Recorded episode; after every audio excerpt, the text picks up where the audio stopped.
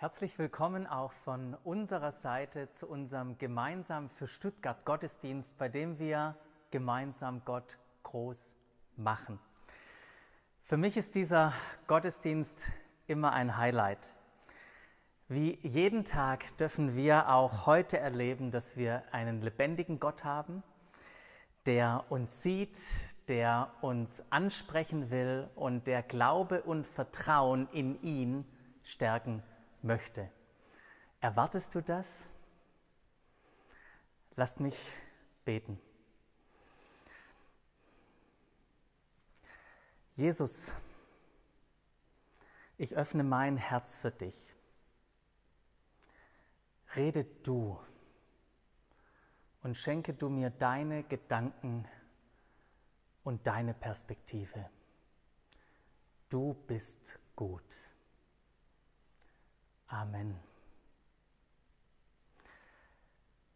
Du und ich sind Hoffnungsträger. Warum und wozu, das möchten wir uns heute wieder bewusst werden. Es ist inspirierend und ermutigend voneinander zu hören, wie wir Jesus in unserem Leben erleben. Andreas, du hast eine Interviewpartnerin bei dir und ich bin schon gespannt auf ihre Geschichte. Ja, Isabel, wir waren ja jetzt ähm, zwei Jahre fast immer mal wieder im Lockdown, mal nicht im Lockdown. Für viele war das eine ganz, ganz schwierige Zeit. Und von dir habe ich gehört, dass die Zeit im Lockdown fast sogar schon ein bisschen eine Segenszeit oder eine ganz besondere Zeit geworden ist. Nimm uns doch mal mit rein, was du im Lockdown oder am Anfang vom Lockdown erlebt hast mache ich gerne. Ich fange mal ein bisschen früher an. Was war so vorm Lockdown? Ähm, ich habe mich sehr danach gesehnt, noch eine engere Beziehung mit Jesus zu haben. Ich habe schon länger das Gefühl, da geht echt noch mehr, was den christlichen Glauben, was meine Glaubensbeziehung angeht. Und bin dem aber nicht so ganz auf die Spur gekommen. Und dann habe ich mir auch Rat geben lassen von Freunden und Bekannten, was kann ich denn noch tun, um das noch ein bisschen, ja, um das zu vertiefen. Und viele gaben mir den Rat, probier diese Übung aus oder das und stille Zeit ist sowieso ganz wichtig. Und das hat bei mir einen wunden Punkt getroffen, weil ich weiß, dass stille Zeit richtig gut ist, also dieses typische am Morgen Zeit mit Gott. Und warum Wunderpunkt? Eigentlich seitdem ich Kinder habe, habe ich das regelmäßig überhaupt nicht hingekriegt.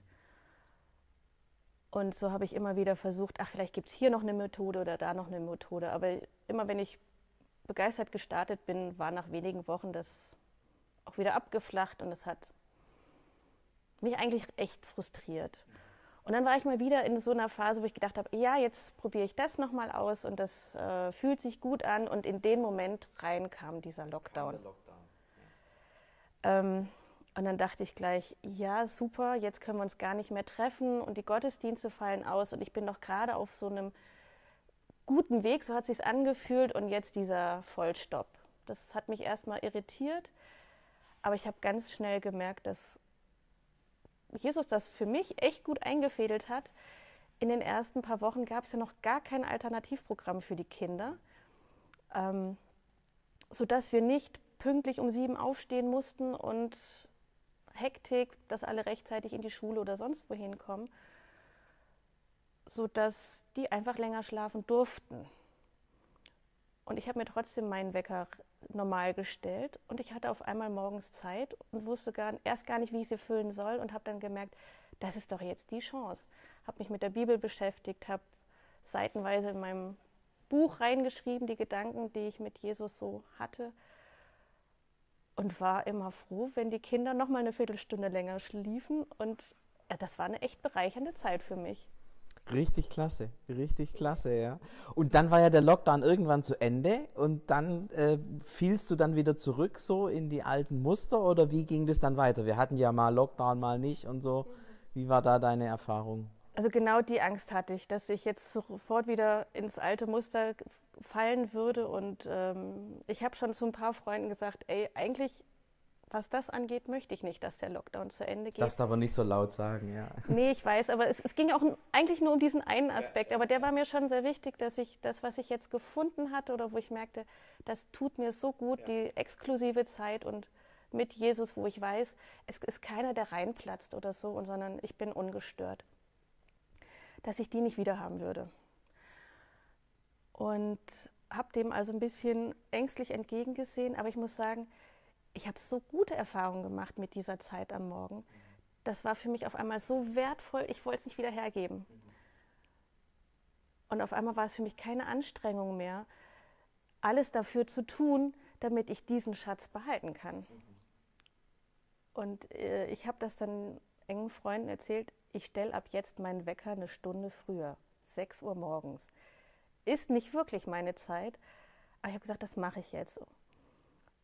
Und da bin ich heute noch so. Ich wache tatsächlich oder ich stehe bewusst eine Stunde eher auf, bevor ich die Kinder wecke, bevor der Alltag bei uns in der Familie losgeht und habe da eine Zeit, wo mich normalerweise wirklich keiner stört und ähm, ich einfach mit Jesus zusammen bin. Also ich bin froh, dass ich das beibehalten konnte. Hat bedeutet auch, dass ich ähm, im restlichen Tagesablauf noch einiges umstellen musste, denn die Stunde Schlaf, die schläft, die fehlt mir. Ich gehe deswegen nicht früher ins Bett. Ich habe es jetzt so gelöst, dass ich die Mittagspause brauche. Genau. Also abgesehen davon, dass die Stunde Schlaf natürlich fehlt, was waren denn sonst noch Auswirkungen? Was, was hast du erlebt oder was haben vielleicht andere auch an dir erlebt, dass du dich verändert hast durch diese Zeit die mit Gott, die du mehr hattest? Das Ganze geht jetzt ja über ein Jahr. Also ich habe nicht sofort Veränderungen gespürt, aber jetzt so im Rückblick muss ich sagen, ich kriege viele Rückmeldungen, die mich erstaunen. Angefangen bei meinen Kindern, die sagen, du betest anders. Oder also es kommen so einzelne Wörter, wo ich denke, denen fällt irgendwas auf, was mir vielleicht noch gar nicht aufgefallen war. Aber auch Leute, mit denen ich eng zusammenarbeite, die auf einmal sagen, Isabel, in der Situation reagierst du ganz anders, als du es früher gemacht hättest, auf eine positive Art und Weise. Also ich kriege echt Feedback zu manchen Sachen, die ich gar nicht anders erklären kann, als dass das da rauskommt, dass ich ähm, mit Jesus tatsächlich eine, auf einer anderen Ebene unterwegs bin. Was ich, ja, ich, das habe ich ja nicht mit dem Zweck gemacht, aber das merke ich jetzt, dass ähm, sich das auswirkt. Und ich würde sogar sagen, dass bei uns in der Gemeinde ähm, das Auswirkungen hat. Also wir haben gemerkt, dass im Lockdown noch andere Menschen auf eine ganz ähnliche Art und Weise Erfahrung gemacht haben. Und wir tauschen uns aus darüber und sind froh darüber, dass Jesus uns da die Chance gegeben hat, wieder neu zu ihm zu kommen, vor ihn zu kommen. Ich würde sagen, Anbetung ist ein Thema, was bei uns in der Gemeinde einen höheren Stellenwert bekommt gerade. Ja, vielen Dank fürs mit reinnehmen. Ich finde es mega cool, dass zunächst mal ist man irgendwie hilflos und dann passieren Dinge mit einem und im Rückblick merkt man, dass Gott diese Zeiten benutzt und dass irgendwie sich bewahrheitet, dass alle Dinge uns zum Besten dienen. Ja? Das kann man sicherlich nicht für alle Situationen sagen und für alle Menschen, aber du hast es so erlebt und ich glaube, viele haben das so erlebt. Und ich finde es wichtig, dass wir das immer wieder auch in den Blick nehmen, dass, dass wir einen Gott haben, der für uns sorgt, uns kennt, uns liebt und auch in schwierigen Situationen das Beste draus macht. Genau. Vielen Dank. Gern geschehen. Vielen Dank für dieses Interview, das war sehr ermutigend. Ich möchte beginnen mit einer Geschichte von einer Familie mit vier Jungs. Jeder, der selbst Kinder hat, weiß, wie schwierig es ist, die Kinder in einem gewissen Alter alleine zu Hause zu lassen. Von Zeit zu Zeit wollten die Eltern aber eines Abends ausgehen und so musste der ältere, Brü äh, der ältere Bruder auf seine kleineren Brüder aufpassen. Die Eltern mussten allerdings in Kauf nehmen, dass eine große Unordnung entstand, weil sie wilde Jungs hatten und sie die Bude sprichwörtlich auseinander nahmen. Es war also immer ein Abwägen. Aber der Hochzeitstag stand an und sie nahmen das in Kauf Sie haben sich schön gerichtet, sich von ihren Kindern verabschiedet, die Tür hinter sich zugemacht und sind vom Hof gefahren. Und als die Eltern vom Hof gefahren sind, ist dem Großen eine brillante Idee eingefallen. Er hat seine Brüder zusammengerufen und gesagt, als die Eltern zur Haustür rausgegangen sind, habe ich gesehen, wie böse Geister ins Haus gekommen sind. Ich denke, das Beste, was wir tun können, ist, dass wir alle in unsere Zimmer gehen, unter die Decke kriechen und mucksmäuschenstill bleiben. Als die Eltern an dem Abend nach Hause kamen, waren sie total überrascht, dass alles so war, wie sie es verlassen hatten. Sie waren richtig stolz auf ihren Großen. Und weil das so gut geklappt hat, haben sie sich vorgenommen, eine Woche später wieder abends auszugehen. Aber das Gerücht machte die Runde, dass die bösen Geister vermutlich wieder zurückkommen können. Während sich die Mutter richtete, kam der Jüngste auf sie zu und fragte, Mama, stimmt es, dass wenn ihr das Haus verlasst, dass dann böse Geister in unser Haus kommen? Von wem hast du denn so einen Blödsinn? Und ihr könnt euch vorstellen, was der Große an Ärger bekommen hat. Als die Eltern an diesem Abend die Tür hinter sich zumachen und vom Hof gefahren sind, war keiner der jüngeren Brüder in seinem Zimmer.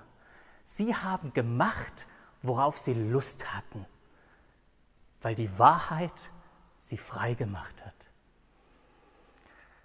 Ich finde es eine faszinierende Geschichte.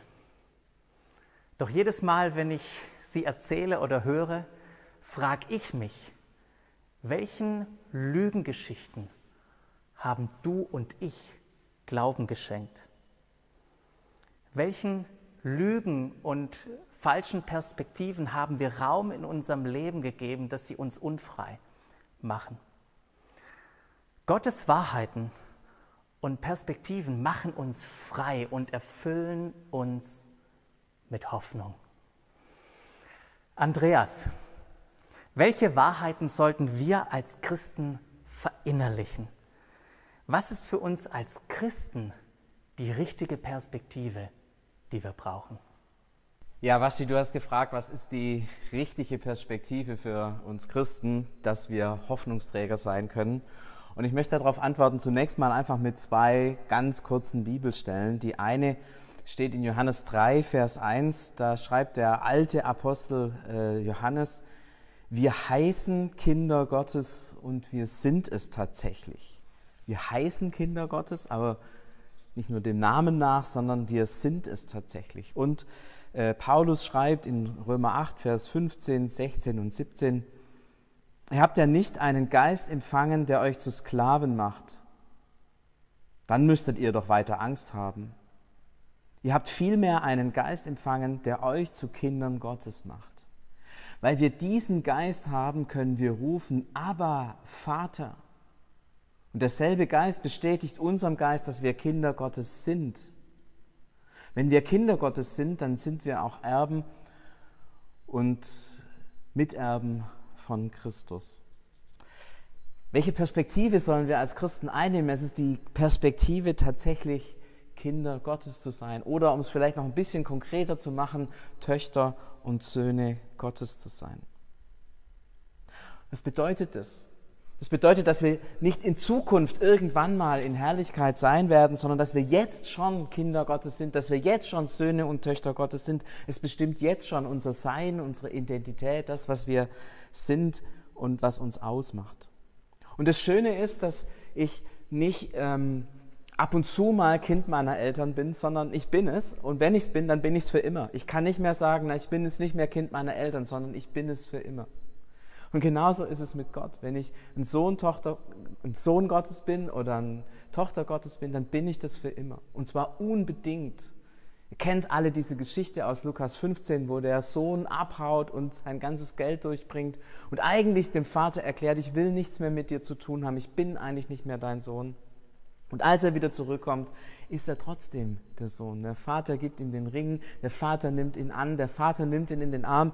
Du bist mein geliebtes Kind, es bleibt über alle Schuld, über alles vielleicht Versagen, über alle Dinge, die wir vielleicht in unserem Leben nicht gut machen oder die uns nicht gelingen, die uns aus der Bahn werfen vielleicht sogar. Wir bleiben Gottes Kinder. Du bist ein Sohn Gottes, eine Tochter Gottes, unabhängig von dem, was du tust und was dir geschieht. Und das Schöne ist, dass wir nicht nur einen Status haben, eine Identität, sondern dass wir tatsächlich mit Gott in Beziehung sein können. Aber Vater, schreibt hier Paulus, aber mein Papa meint eine tiefe, innige Liebesbeziehung. Jesus sagt, meine Schafe hören meine Stimme im Johannes 10. Das bedeutet, dass wir miteinander kommunizieren. Der Vater und ich und wir du und der Vater, ihr seid zusammen, ihr habt eine Beziehung und ihr könnt miteinander reden, aufeinander hören. Er kennt dich, er weiß, was du denkst, er weiß, was du fühlst, er redet mit dir und gleichzeitig du kannst zu ihm reden und alles austauschen und sagen, was dir wichtig ist. Und wir leben aus der Fülle des Vaters. Paulus schreibt, dass wir Erben sind, dass wir Miterben Christi sind. Eine der schönsten Stellen der Bibel finde ich in Lukas 15, Vers 31, wo der ältere Sohn ähm, sagt, ah, du hast mir nie was gegeben und ich habe im Mangel gelebt und so. Und der Vater sagt, das meines ist dein. Das meines ist dein. Das Reich Gottes, es gehört dir und mir, weil wir Erben sind, weil wir Kinder des Vaters sind. Diese Perspektive, Kinder Gottes zu sein, Söhne und Töchter Gottes zu sein, finde ich unglaublich wichtig. Gerade in solchen Zeiten, die wir jetzt gerade erleben, wenn zum Beispiel die Angst und die Fragen auf uns zukommen, wie geht es denn weiter mit Corona, mit der Wirtschaft, mit der Frage, was passiert mit China und diesen vielen Diktatoren und so weiter und so fort. Die Welt kann uns Angst und Sorgen machen. Und ich merke, wenn Menschen Angst und Sorgen haben, dann kommen sie manchmal auf komische Gedanken, dann gehen die Fantasien los. Manche werden wütend, manche ziehen sich zurück. Ganz unterschiedlich reagieren wir auf Angst. Aber wisst ihr, wir sind Töchter und Söhne Gottes. Du bist eine Tochter Gottes, du bist ein Sohn Gottes. Und Gott selbst, der Himmel und Erde gemacht hat, sorgt sich für dich. Er hat dich im Blick, er kennt dich, er liebt dich, er trägt dich, er tut alles für dich. Paulus schreibt mal, dass uns alles zum Besten dient. Wenn wir das, diese Perspektive einnehmen, Tochter Gottes zu sein, Sohn Gottes zu sein, dann brauchen wir keine Angst haben. Ganz häufig kommen in mir auch Gedanken auf, wo ich sage, ah, das ist ungerecht, ich komme zu kurz, ich habe zu wenig. Es erinnert mich so ein bisschen an den älteren Sohn in dieser Geschichte vom verlorenen Sohn. Aber ich merke, hey, ich komme nicht zu kurz. Ich brauche nicht neidisch sein auf andere, sondern ich darf aus der Fülle leben. Ich darf großzügig sein, ich darf verschenken, denn das meines ist dein, sagt Gott. Dir gehört das Reich Gottes. Mir gehört das Reich Gottes, dir gehört das Reich Gottes, uns gehört das Reich Gottes. Wir können immer aus der Fülle leben und brauchen nie den Gedanken haben, zu kurz zu kommen. Und wir brauchen auch nie den Gedanken haben, dass andere über unser Leben bestimmen. Warum denn? Wir sind Söhne und Töchter Gottes.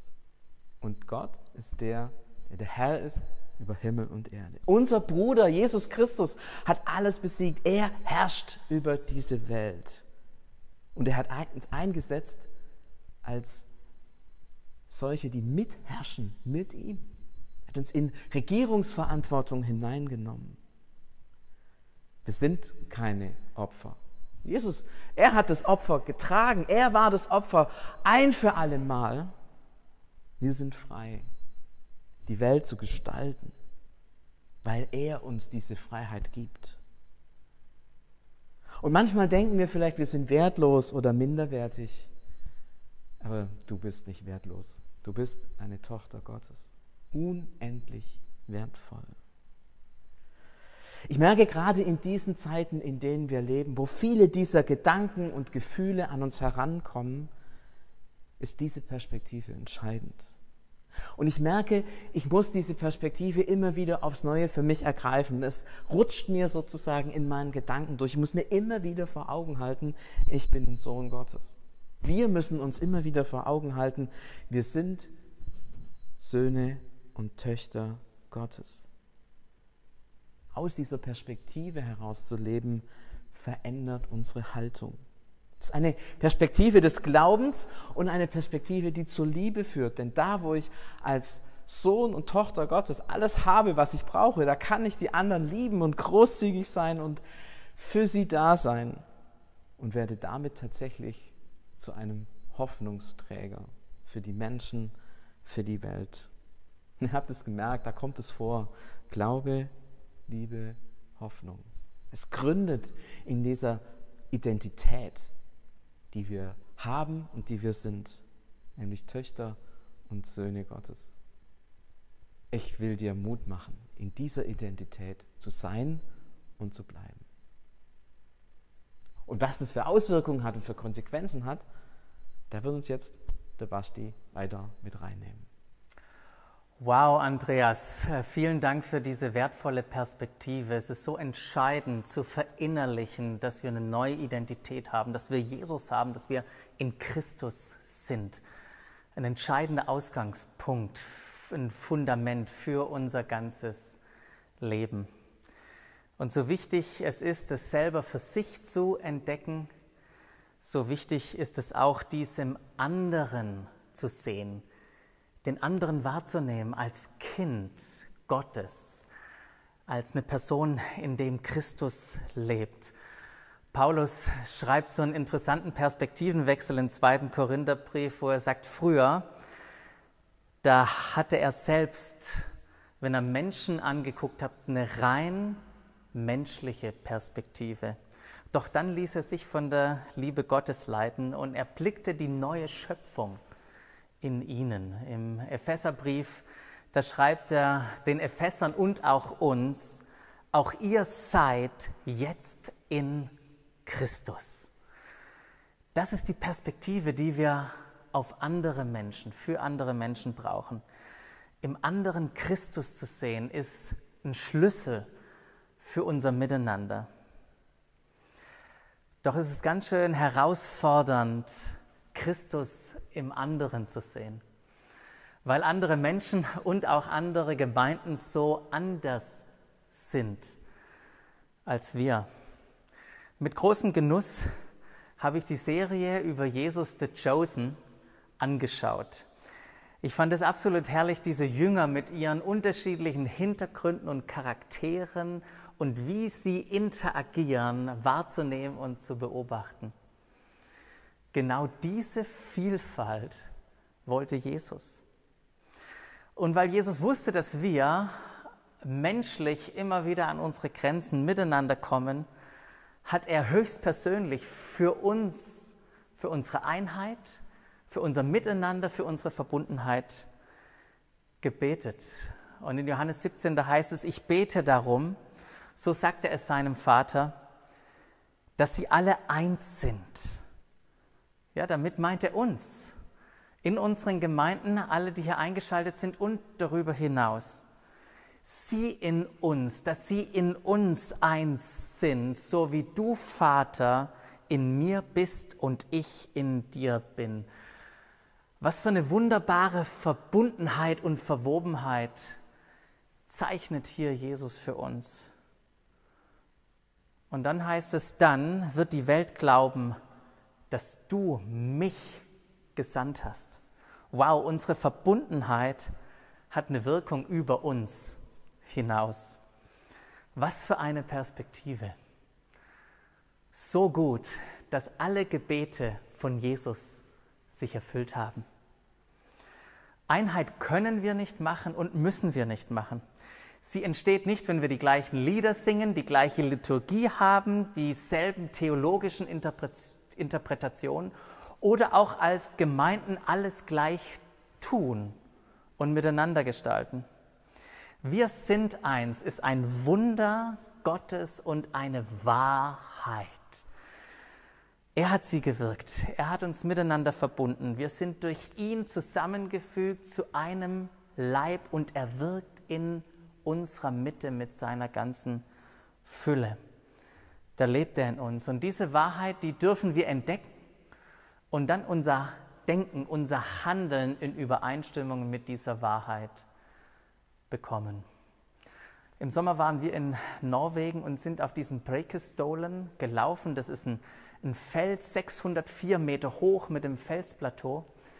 Und als wir da oben ankamen, haben wir nichts gesehen, weil überall nur Nebel war. Bis zu diesem Moment, wo die Sonne durchgebrochen hat und der Nebel sich Stück für Stück aufgelöst hat. Und mir wurde in diesem Moment wieder bewusst, auch wenn wir etwas manchmal nicht sehen, es ist trotzdem immer da. Bei unserem gemeinsamen Gottesdienst vor vier Jahren hat Alan Platt die Frage gestellt, wie viele Gemeinden es in Stuttgart gibt. Und wir Pastoren, wir haben alle angefangen zu zählen, weil wir ja die Experten sind. Und dann hat einer gerufen, eine. Und genau das ist die Perspektive, die wir brauchen, wenn wir uns auch anschauen. Die Einheit, für die Jesus gebetet hat, ist viel mehr als sich nicht zu streiten oder sich schweigend zu dulden. Paulus beschreibt im Epheserbrief dieses Bild vom Leib, wo Jesus das Haupt ist. Und dann sagt er, und dann ist mit Hilfe all der verschiedenen Gelenke der Leib zusammengefügt. Durch sie, die Gelenke, wird er, der Leib, zusammengehalten und gestützt. Und jeder einzelne Körperteil leistet seinen Beitrag entsprechend der ihm zugewiesenen Aufgabe. So wächst der Leib heran und wird durch die Liebe aufgebaut. Zusammengefügt, das impliziert den Gedanken, dass etwas zusammengefügt ist, das zusammenpasst und zusammengehört. Und zusammengehalten und gestützt impliziert den Gedanken, dass etwas miteinander verwoben und verbunden ist. Und erst durch dieses verbundene, verwobene entsteht eine Dynamik und der Körper kann sich in einer wunderbaren Geschmeidigkeit miteinander bewegen. Wenn andere sich freuen, dann freuen wir uns mit ihnen. Wenn andere leiden, dann leiden wir mit ihnen. Wir achten den anderen höher als uns selbst. Und wir bereichen uns gegenseitig, indem wir miteinander lernen und uns unterstützen. Und wir beten füreinander.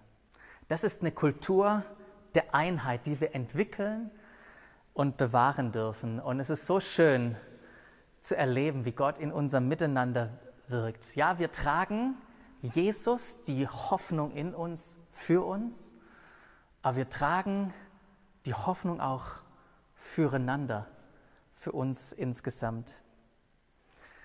Eine weitere Wahrheit, die absolut befreiend ist, ist, dass Jesus sagt, ich werde meine Gemeinde bauen. Und das Totenreich mit seiner ganzen Macht wird nicht stärker sein als sie. Was für eine Perspektive. An dieser Stelle steht für Gemeinde nicht das Wort Tempel oder das Wort Synagoge, obwohl Jesus beides liebte. Aber er kam nicht, um ein religiöses System noch eine Sonntagsveranstaltung zu bauen. Für Gemeinde steht hier das griechische Wort Ekklesia. Dies ist von Bedeutung, weil Ekklesia mit Ekklesia ein Konzept gemeint ist, das schon lange vor der Geburt Jesu bekannt war. Ekklesia stammt aus Griechenland, bezeichnet eine Regierungsversammlung und sie wurde von den, vom römischen Reich weiterentwickelt und perfektioniert. Wenn die Römer ein Gebiet eroberten, bauten sie ihren dauerhaften Einfluss, diesen Frieden Roms, wie es immer heißt, dadurch aus, dass sie in diese Gebiete die sogenannte Ekklesia sandten. Das war eine Gruppe, eine kleine Gruppe von römischen Bürgern, die in dieses Gebiet zog und die dort lebenden Menschen mit der Sprache, dem Denken und dem Lebensstil von Rom vertraut machten und sie so lange daran gewöhnten, bis die Leute so dachten, so sprachen und so lebten wie die Römer. Wenn Jesus sagt, ich werde meine Ekklesia bauen, dann meint er diese kleine Gruppe von voll überzeugten Nachfolgern, die Christus in die vorherrschende Kultur hineinbringen und sie durchdringen. Das ist, was Jesus hier meint, eine absolut brillante Strategie. Und wir sehen das, wie, wie sich das gerade in der frühen Kirche auch entfaltet hat, wie die Christenheit das römische Reich und darüber hinaus prägten mit Glaube, Liebe und mit Hoffnung. Jesus hat uns bewusst in die Welt gesandt, um ein Segen dort zu sein. Und wenn Paulus an die Philipper schreibt, dann meint er genau das Gleiche, wenn er diese Worte formuliert, ihr seid Bürger des Himmels und vom Himmel her erwarten auch wir auch unseren Retter, Jesus Christus, den Herrn. Wenn die Menschen in Philippi, die Christen, Bürger gehört haben, dann haben sie sich erinnert an genau dieses Konzept. Nicht oft, wie wir es verstehen, dass wir der Welt entfliehen sollen und die Welt uns egal ist, sondern genau das, dass wir als Bürger des Himmels hier leben und das Reich Gottes untermengen wie einen kleinen Teig in so eine große Menge. Darum beten wir, dein Reich komme, dein Wille geschehe, wie im Himmel, so auf Erden. Und während wir das tun, erwarten wir natürlich seine Wiederkunft, weil er das dann vollenden wird, was er durch uns schon heute angefangen hat. Die Dimension von Erlösung ist so viel größer, als wir denken. Im Kolosserbrief lesen wir, dass Gott durch Christus das ganze Universum mit sich versöhnt hat. Er hat Frieden geschaffen. Die Versöhnung durch Jesus Christus umfasst alles, was auf der Erde und alles, was im Himmel ist. Und dann sagt er noch, auch ihr seid darin eingeschlossen. Was für eine Perspektive. Die Erlösung hat Einfluss auf uns Menschen und die ganze Schöpfung. Jesus macht alles neu. Nicht irgendwann, sondern seine Welt entfaltet sich jetzt schon vor unseren Augen. Die Zukunft blitzt schon im Heute auf. In jeder einzelnen Tat der Liebe, der Dankbarkeit und der Freundlichkeit. In jedem Werk der Kunst, inspiriert von der Freude an der Schöpfung. In jedem Gebet, jeder Ermutigung, jeder Unterstützung. In jedem Kampf für Gerechtigkeit, jedem Zeugnis, das das Evangelium verbreitet. All das hat eine Auswirkung auf unser Heute und auf die Zukunft. Jesus war kein Jenseits-Vertröster, sondern ein Diesseits-Veränderer. Deshalb heißt es in Römer 8, 19, die ganze Schöpfung sehnt sich danach, dass die Söhne und Töchter Gottes offenbar werden. Deshalb sehnt sich die Region Stuttgart danach, dass die Söhne und Töchter Gottes offenbar werden. Denn wir tragen gemeinsam die Gegenwart Jesu in unsere Region. Wir tragen Hoffnung in unsere Stadt. Für unsere ganze Stadt? Das ist doch ganz schön groß, oder? Ja, Gottes Auftrag, seine Mission ist viel größer als eine einzelne Person und eine einzelne Gemeinde. Sie braucht alle. Und es fängt klein an. Und es fängt bei dir und bei mir an. Ein Kind aus unserer Nachbarschaft war in dem Mini-Kindergarten, den wir haben. Und die Familie, zu dem das Kind gehört, die haben nichts mit dem Glauben zu tun. Und eines Tages begegnete die Mutter mir und sagte, Sie sind doch der Pfarrer hier, richtig? Ich habe eine Frage an Sie. Mit den Christen, mit denen ich hier in Kontakt komme, die stecken in den größten Schwierigkeiten und sind trotzdem voll von Freude und voller Hoffnung. Ich wünsche mir, dass das Menschen auch diese Hoffnung in mir erkennen. Wünschst du dir das auch? Jeder Einzelne ist ein Hoffnungsträger für sich, für uns und für unsere Stadt. Amen.